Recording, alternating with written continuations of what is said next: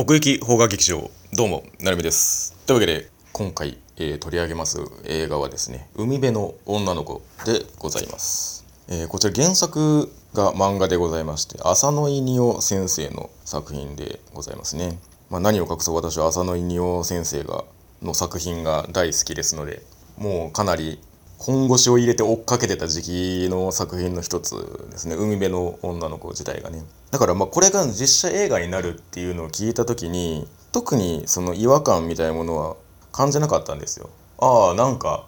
やれそうだなって思ったっていうか。ただよくよく考えてみると難しいというかその どうすんのっていうところがいっぱい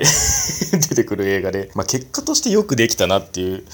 話ではありましたね例えばあの浅野いにお作品でいうと「ソラニン」が実写化してましたけれどもあれなんかもまあ普通に受け入れてたというか好きな作品の一つだしそういう意味ではまあ浅野いにお作品の実写化っていうのは歓迎されやすいんじゃないかなっていう気もしてはいますね。海辺の女の子自体は2009年から連載がスタートして、まあ、かん全2巻の作品なんですけれども、大体2011年から13年ぐらいにかけて、まあ、物語を追っていったみたいな感じの作品でしたね。多分だからソラニンの実写化したあたりと重なるんじゃないかなっていう感じなんですけれども。浅野いにお作品の、まあ、特徴というか、まあ、どこでハマったかみたいな感じでもあるんですけど今までこう表立って取り上げられてこなかったその生活とか人生のこの隙間でこう考えてたようなことをなんかその辺にいるんじゃないかっていう登場人物の絶妙なそのリアリティ具合で語るっていう。なんかそこに惹かれてたところがあってなんかこう形にこういう作品の形になって初めてああそういうのってあったよなって思わされるようなところがあって。なんかこの「海辺の女の子」に関してもストーリーの隙間で語られること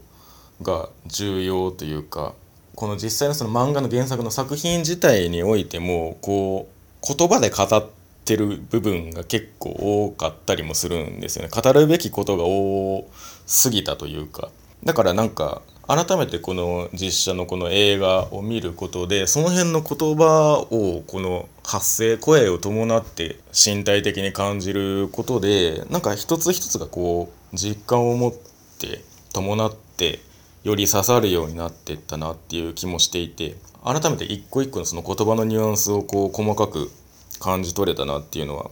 あるんですよね。一応ちょっとあらすじを読んでおきましょうか。えー海辺の小さな町で暮らす中学生の小梅は憧れの美咲先輩にてひどく振られたショックからかつて自分のことを好きだと言ってくれた内向的な同級生磯部と関係を持ってしまう、えー初めは興味本位だったが何度も体を重ねる2人。やがて磯部を恋愛対象とは見ていなかったはずの小梅は徐々に磯部への思いを募らせ一方小梅に恋焦がれていたはずの磯部はその関係を断ち切ろうとしてしまう。2人の気持ちはすれ違ったまま磯部は過去にいじめを苦に自殺した兄への贖罪からある行動に出ることとなる。という話ですね。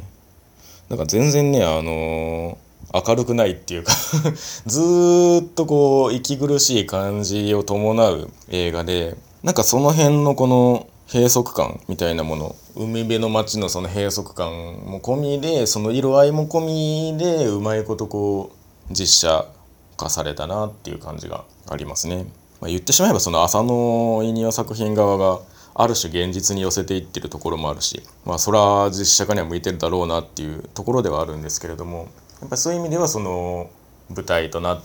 たその背景をこう写真をベースに取り込んでみたりとかまあそういう自然体の会話のセンスみたいなところとかをこううまいこと実写の場面に変換することですごい馴染みやすいものにはなってたなって思いますね。とはいえ今今あらすじで言ったみたいにもうこれはその性の要素が欠かせないわけなんですよね。中学生の性みたいなものをやるにはまあ何重かの意味でハードルが いろいろと高くてまあでも実際この上の女の子がまあ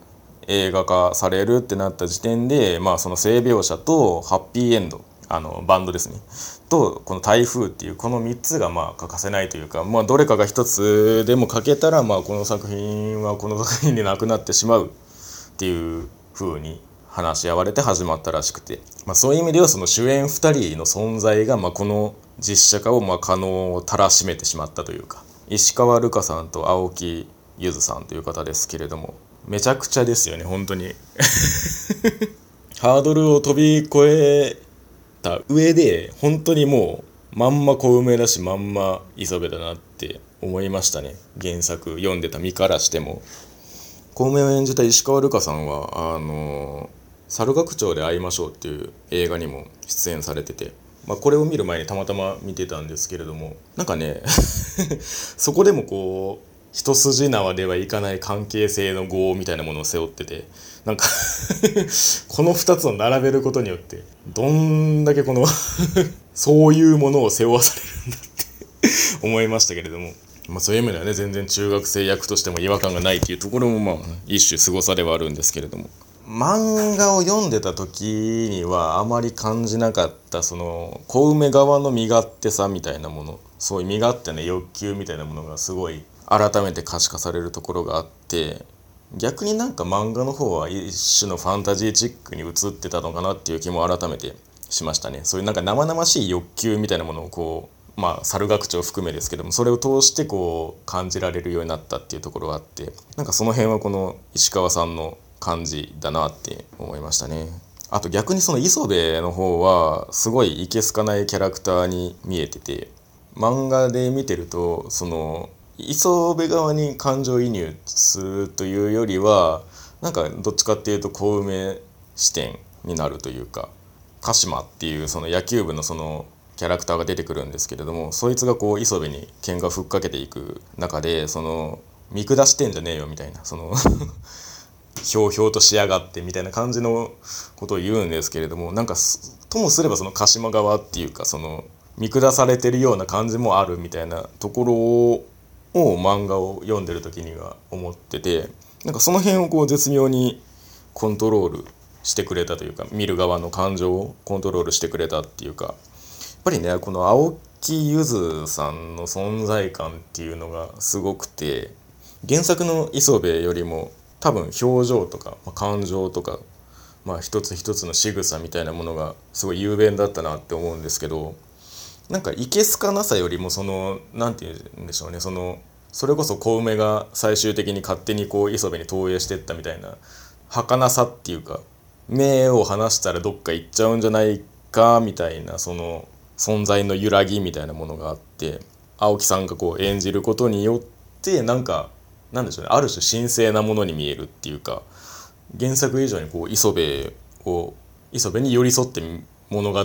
追っていくことができたなって思いましたね。まああの性描写がねめちゃめちゃ入ってくるんでもうアングルの工夫だらけっていうか こうまあよくやったなっていう感じではあるんですけれども一つ漫画のその好きなコマがあってあの裸の2人がこう何て言うんですかね折り重なって寝てるシーンがあってそこでこう気だるい空気の中でボソボソっとやり取りを交わしていくシーンがあるんですけれどもなんかこう 暑さで溶けてるみたいな感じの中で話すシーンがあってなんかあれが撮れただけでも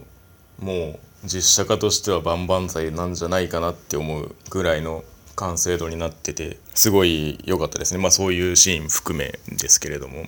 本当にさっき言ったみたいにその恋愛ものかどうかも分かんないんですよね。もうすれ違いが決定づけられてる話でもあるしいびつな関係からスタートするんで。なんかそういうどうしようもなさみたいなものをうまいことその主役2人に重ねる形で表現されてたしまあねその嵐のシーンがあってそこで決定的な別れにならずに普通にその後があるっていうのが、まあ、この海辺の女の子らしさでもあったんですけれどもそういうところも含めてねまあ最初の3つの要素のうちの1つ台風ですよね。まあ、この台風の中を小梅が走っていくシーンに合わせてそのハッピーエンドの「風を集めて」っていうが流れるんですけれどももともと原作漫画の方でその、まあ、歌詞を挿入する形で挿入歌チックな演出を施すっていうことがされてて、まあ、それが実際に流れるっていう手法に戻るわけですよね。もともとそういう映像の手法っていうか、まあ、要はその歌詞を挟むことでその読者の頭の中に曲を流すっていうそういう手法なわけでそれは実際に流れた方がいいよねっていう感じはあってなんかやっぱりそれも実写化したからこそだなっていうのはありましたね。そういう意味でまあだいぶまあ昔にはなりますけど10年ぐらい前になるんですよねこの原作漫画を読んだのはそういう意味でまあ印象いい意味で上書き上書きしてくれてもいたしまあこのパンフレットのインタビューなんかでも浅野稲先生自身がおっしゃってるんですけども磯部がこう小梅と、まあ、その重さ描かれる重さの上で対等になったっていうふうにおっしゃってて、ま、そういう意味では磯部側にもこう重心があるような描き方をされてたんだなと、まあ、改めて思ったしそういうものとしてこの海辺の女の子っていう話があったんだなっていうふうにも思えたっていうか。でも原作のまあ話を抜きにしてもこの2人この石川瑠香さんと青木ゆずさんは本当にそれだけでも見る価値があるなと思ったので、まあ、原作というか、まあ、浅に浅野稲夫作品を読んできてないっていう人でもこの2人を見るっていうのはこの2人が出てる映画っていう点でも見てほしい映画だなって思いましたね。まあいろいろありがちなその漫画原作の実写画ですけれどもこれまた一つの正解なのではないかなと思いました。というわけで、えー、奥行き邦画劇場今回は海辺の女の子のお話でございました。ありがとうございました。